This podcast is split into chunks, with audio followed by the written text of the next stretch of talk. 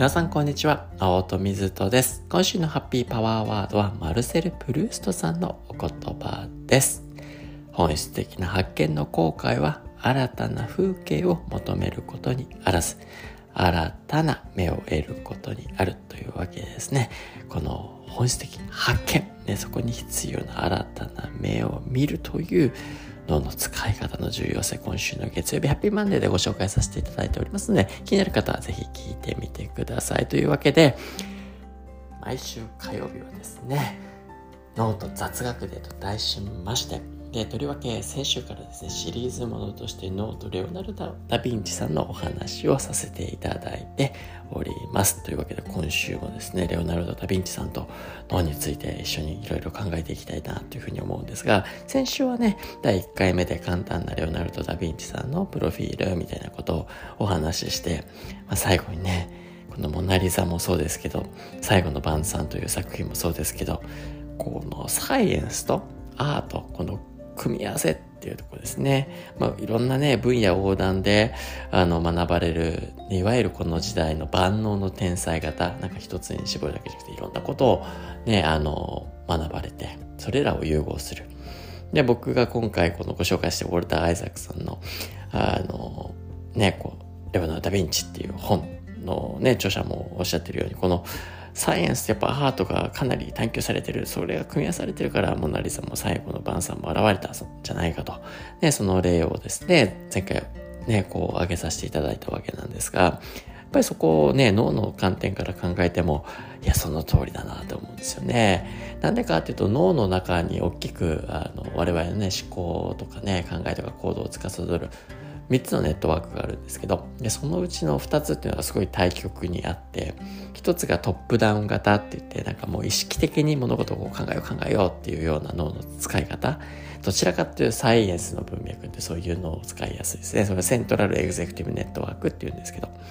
でもう一個のアート型っていうのはどちらかっていうとその意識意識というよりもどちらかと無意識に近いような状態で織りなされるような脳の使い方になってくるんですけどこのまあアートっていうのはそのね無意識に近いような状態で思考とか行動を促すデフォルトモードネットワークさんっていうのが主になりやすいかなっていうふうに思うんですよね。けど本質的にはサイエンスであろうとアートであろうとこのねセントラルエグゼクティブネットワークさんデフォルトモードネットワークさん、意識的な作用、無意識的な作用、どっちも活用していくっていうのが必要になってくるんじゃないかなと。で、まあもちろんこれらのね、のネットワークに加えて、ドーパミン性っていうところですね。脳の中のこのね、モチベーション、好奇心なんかそういったところが相まったことが一つ、このレオナルド・ダ・ヴィンチさんで、このドーパミンにまつわる話はですね、やっぱ本を読めば読むほどもう、すっごいレオナルド・ダ・ヴィンチは強いな。まあ次回もそのトピック出てくると思いますけど、ありますのでご紹介するとして、まあ少なくともこのサイエンスとアート脳っていうところですよね。まあサイエンスとアート脳って言うとよく右脳左脳って言いますけど、全然右脳左脳っていうわけではなくて、人間の脳はね、アートしてても右も左も使ってますし、サイエンスしてても左も右も使ってますから、まあもっと言うと左も右も前も後ろも全部使ってますよっていうところですね。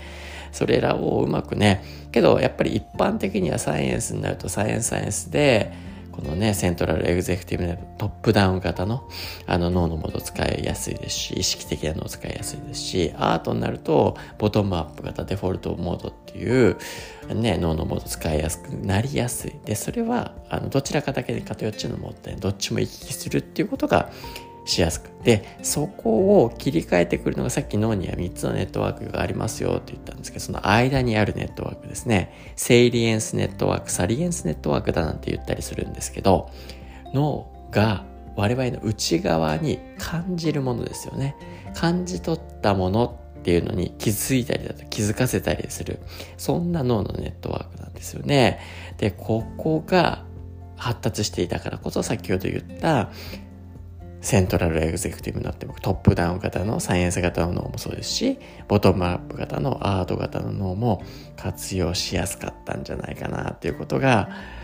あの感じられるんですね。でそれをねあの表す一節がこのレオナルド・ダ・ヴィンチさんの本の中にも現れていてちょっとご紹介したいというふうに思うんですけどレオナルドは学校教育をほとんど受けておらずラテン語や複雑な計算はできなかった。彼の才能は常人にも理解し学びるるものだ。例えば好奇心や徹底的な観察力は我々も努力すれば伸ばせる。また、レオナルドはちょっとしたことに感動し、想像の翼を広げた。意識的にそうしようとすると、そして子供のそういう部分を伸ばしてやることは誰にでもできると、ね、このウォルター・アイザックソンさん、ね、著者の方おっしゃっている、このをね、僕は腐って、いっぱい腐ってするとこありましたけど、レオナルドはちょっとしたことに感動し、想像の翼を広げた。こうありたいなとね、まさにこのね、いろんなことにちょっとしたことに感動できるっていうのは、この内側でそれを感じ取ってる、まさに先ほどのサリエンスネットワーク、ね、この感じ取る力っていうところが、発達してたんだろうなって。で、このね、ささやかなことへの感動っていうものが、ね、新たな次なる問いを生んでいる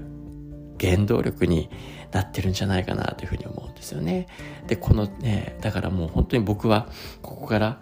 世の中身の回りにあることいろんなことに、まあもちろん興味関心持つんだけれども、それぞれに対してこう感動する。まあ今週ね、あの、ご紹介させていただいたハッピーね、パワーワードっていうのもありましたけど、あのね、そこも本質的な発見っていうのは別にど、新たな発見ってどっかに行くことではなくて、それをね、あの、そういうふうに見れる新しい目を持つことだっていう話がありましたけど、ね、そうなっていくために、まさに重要なこととしていろんなことに感動できるっていうのを持つってことですね。なんでこれがいいのか。感動できるね、と感情を動かすんですよ。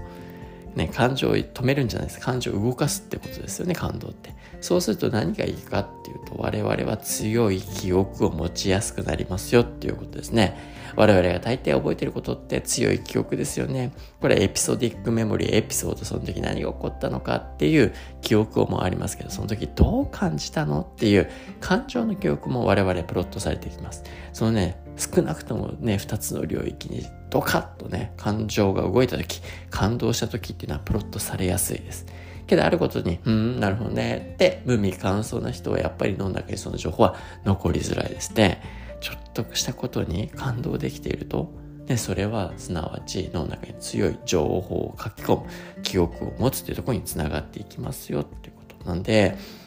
レオナルド・ダ・ヴィンチさんはですね、いろんなことに興味関心を持ち、それに伴い、感動するちょっとしたことにもこう感動できる。いや、ここなんでこんなんだろうってね、まさにね、すごいなってこうね、感動できちゃう。ね、そういったマインドであったりだとか、世界の見方って美しくないですかね。僕はこれを見て、あこれは学ぶことが多いなとね、そういうものを持てばやっぱり当たり前ってものがね、どんどんどんどんなくなっていく。新しいっていうもの、新しいってとか、美しいものを美しいってとか、楽しいものを楽しいって、そんな風に思えるのって素敵じゃないですかね。なんだか僕は今回ですね、このレオナル・ダ・ヴィンチさんのあのお話を読んでいく中で、このね、ささやかなことに感動するのをですね、で、そのためにはサリエンスネットワーク、気づき、感じる力っていうところですね、あの、持つってこと。で、それが新たな問い、次なる問いを生んでいくからっていうのも強い記憶を持つからってことなんですけどね。このスパイラルがくるくる回っているっていうね、ことに肌と気づ、ね、かされてですね、やっぱりいろんなことをね、もっと味わってね、生きていけると人生も豊かになるんじゃないかなっていうふうに個人的に思ったので、実践していきたいなというふうに思いました。というわけで皆さんもね、もうね、秋深まり、自然であったり身の回りにね、あの